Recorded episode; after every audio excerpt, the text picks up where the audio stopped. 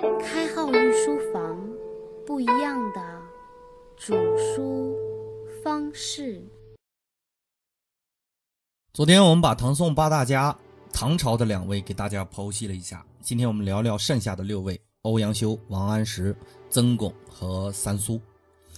欧阳修字永叔，四十岁的时候被贬至滁州，得到了韩昌黎文集，开始研究韩愈的文章，使韩愈的文章发扬光大。欧阳修的文章通俗易懂，不喜欢用生僻字。他和白居易有一点非常相似。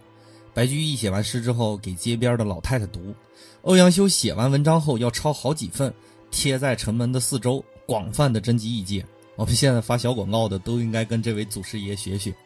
就比如我们熟知的《醉翁亭记》，我们现在看到的开篇版本是“环滁皆山也，其西南诸峰，林壑尤美”，实际上以前不是这么写的。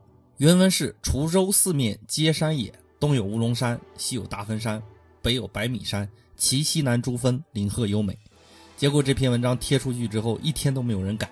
傍晚的时候来了个樵夫，这个樵夫认为：“你为什么要啰里啰嗦说个东南西北呢？你直接说周围都是山不就得了吗？”欧阳修欣然接受，才有了我们现在看到的《醉翁亭记》。相传欧阳修和两个朋友出去玩，看到一个奇景，然后三个人做文章比赛。不靠用词的优美，而是字数最少者为优胜者。我们刚才说欧阳修不喜欢生僻字哈，他修《新唐书》的时候有一个编辑叫宋祁，也是当时知名的史学家和文学家。因为这个宋祁作词有一句是“红杏枝头春意闹”，恰巧这个宋祁时任尚书一职，所以大家都管宋祁叫“红杏尚书”。但是这个红杏尚书宋祁呢，喜欢用生僻字。欧阳修性格不像韩愈那么耿直。也不给宋琦提意见，而是在门上贴了一副很怪的对联上联是“宵媚非真”，宵是宵夜的宵，媚是夜不能寐的寐，非是是非的非，真是一个一字旁过来一个贞洁烈女的贞。下联是“扎榻红修”，这四个字更难认哈，“扎”是扎记的扎，木字旁过来一个竖折钩，“榻”是门里面有个达到的达，“红”是三点水过来个共字，“修”是门里面有个休息的休。宋祁看了也不知道欧阳修想说什么，于是去问欧阳修。欧阳修回答道：“我昨天梦到一个不太吉祥的梦，这句话的意思是夜梦不祥，出门大吉。”宋祁诧异的问：“既然如此，你直接说夜梦不祥，出门大吉不得了吗？你干嘛这么拽着说呀？”欧阳修哈哈一笑：“我这不学你的吗？”弄得宋祁一个大红脸。欧阳修是唐宋八大家宋代里岁数最大的，只有苏洵，也就是苏轼他老爹，比欧阳修小两岁而已。所以这五个人都曾得到欧阳修的照顾和赞赏。欧阳修也预测过苏轼在未来要领导文坛，原话是“我老将修，父子斯文”。包括苏洵也接受过欧阳修的推崇，也一度轰动京城。欧阳修文学上的成就依靠的是他的三上和三余。三上是马上、策上和枕上，也就是说这个人有碎片学习的习惯的。骑马的时候、上卫生间的时候，包括睡前都要读书。三余是指黄昏、冬天还有雨天。黄昏为一日之余，古代没有电灯嘛，天黑了之后要挑灯夜读的人很少，所以傍晚是一天最后的一点时间。冬天呢也是一日之余，这个很好理解。最后就是下雨天。三上和三余是欧阳修非常在意学习的时间段。据说欧阳修晚年退休了以后，依然保持着刻苦学习的劲头。他的妻子幽默地问他：“何自苦如此？尚为先生称言。”也就是说，你何苦这么用功的学习？难道是害怕老师为难你吗？当然，这是一句俏皮话。欧阳修这个岁数了，估计他老师已经驾鹤多年了。结果欧阳修笑着回答：“不为先生痴，却怕后生笑。”有点我们现在文坛大佬的那种情怀哈。我不是怕我的老师生气，我是怕后辈子孙年轻人骂我呀。可见这个人的胸怀并非在意当世的成就，而更在于深远的影响。当然，除了欧阳修，王安石也是十分推崇韩愈的文章的。在唐宋八大家里，王安石是在政治领域最有成就的一位。王安石变法也是因为和文学关联比较小，我们就不做过多的赘述了。有机会我可以串烧一下中国古代的这些改革家们。今天我们单说王安石的文学造诣。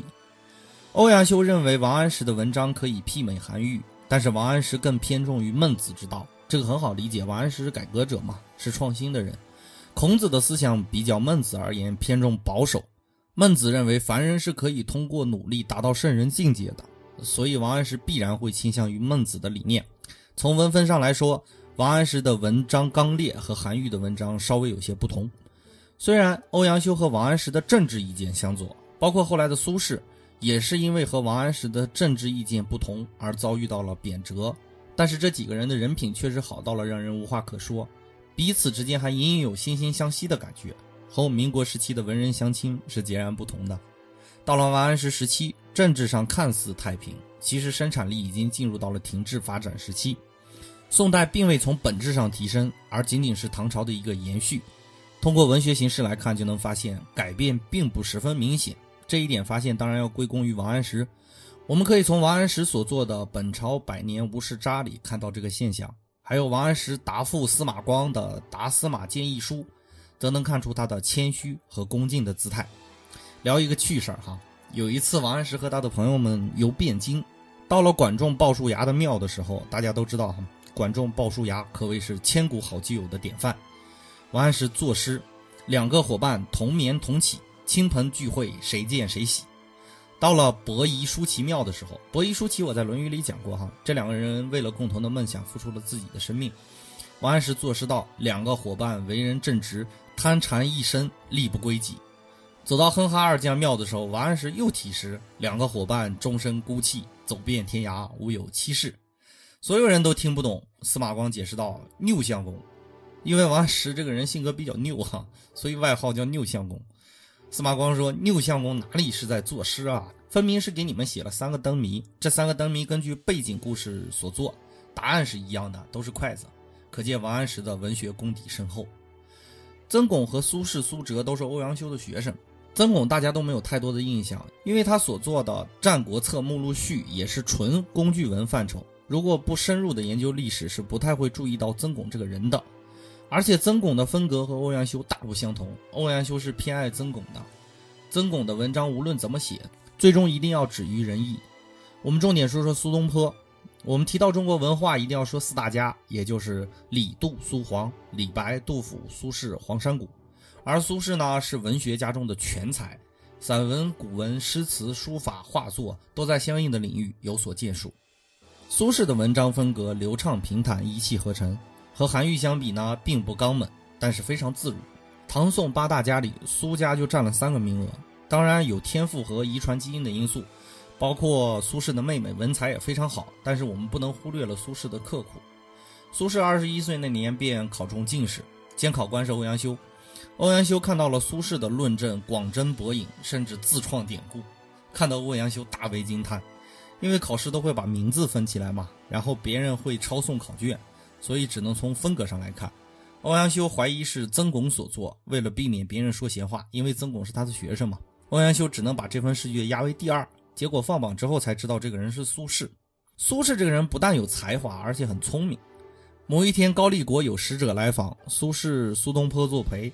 使节逛街的时候看到一个宝塔，于是出了个对联儿：“独塔巍巍，七级四面八方。”然后让路上的老头对下联儿。这个不明显难为人嘛？结果路上老头肯定不能会了，只能摆了摆手，匆匆离去。史杰笑着说：“老头对不了，这不走了吗？”苏东坡急中生智，说道：“其实这个老头对的是雅对，他已经告诉你了。下联是‘指手摆摆，五指三长两短’。至于苏洵和苏辙，我们做一个简单的阐述即可。苏洵的长项是辩论文，风格古雅雄健；苏辙的文章风格和苏轼相似，写景比较擅长。”我们通过古文来贯穿了一下唐宋八大家。如果你仔细阅读，不难发现唐宋的风格总体的走向非常的相似。我们历史也容易把唐宋归为一论。经济上来看呢，宋代对于唐朝也有所继承，但实际上创新也好，发展也好，并没有明显的突破。文章也是如此。韵文部分我们下节会讲到，除了字数的调整方面，唐诗到宋词基本没有特别大的变化。文学形式也是到了元朝才有了新的突破。